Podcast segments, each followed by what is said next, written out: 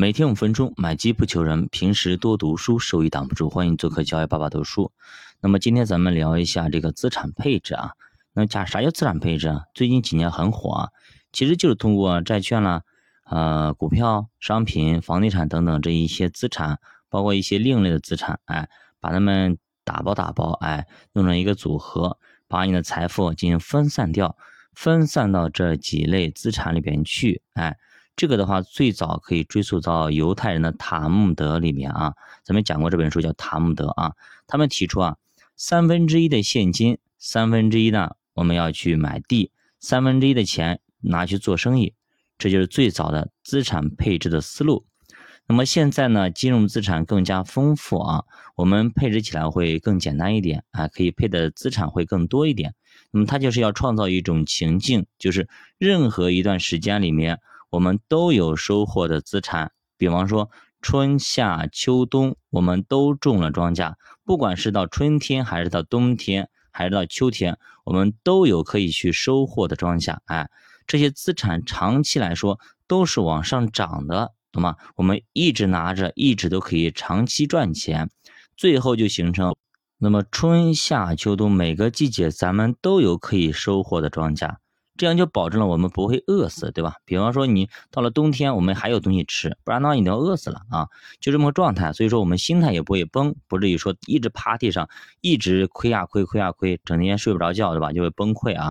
我们这样一直都能够赚到钱，这样的话我们才能够在市场中待得住啊，拿得住手里的东西，然后呢，在市场里也可以待更久，那么最后你赚到的也就会越来越多。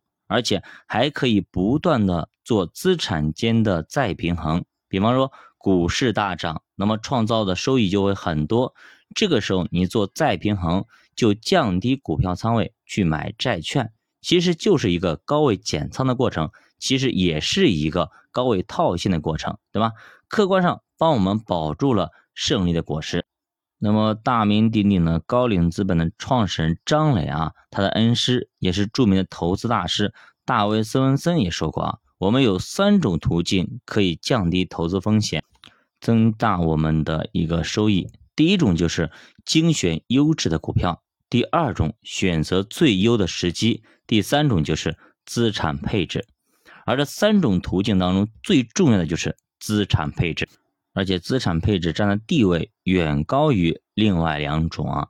长期来看啊，百分之九十的投资结果啊，其实都来自于资产配置。你去看看好了，而不是来自于说你到底持有多少股票啦，持有什么股票，哎，跟你啥时候买关系并不是特别大。所以这其实就是普通散户最大的误区所在。总认为呢，在正确的时间买到好的股票就能够一夜暴富，但其实这个概率非常非常低。给你晚上二十四点给你买彩票，其实呃概率大不了多少，真的是这样子的。对于毫无知识。更没有什么信息优势的散户来说，就更更低了，对吧？咱们说过，咱们听到的一些信息啊，散户听的信息，都是别人想让我们听到的信息，懂吗？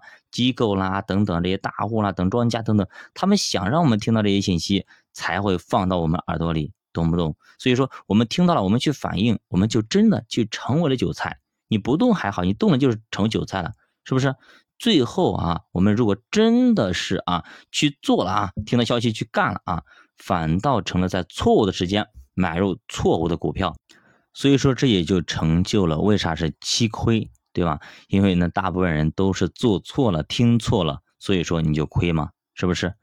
所以说你有多少次买对了，又有多少次买错了？之前频频犯错误，那么凭什么你相信你之后可以不犯错误呢？是不是有些人炒股炒了十几年甚至二十年，对吧？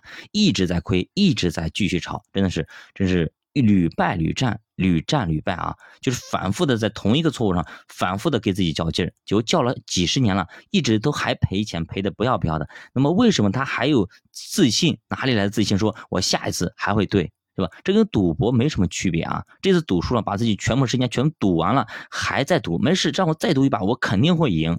就是这种神一样的自信，让这些人可能就迷失了自我，迷失了自我。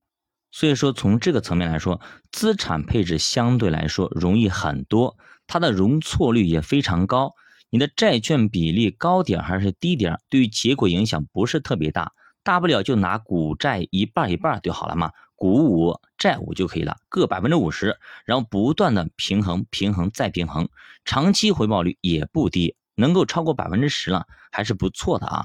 那么大卫斯文森的结论就是，我们每个人都应该成为佛系投资者，配置好自己的资产，我们也不猜，我们也不预判。我们跟随市场波动就可以享受资产长期上涨带给我们的收益，这才是投资的根本之道。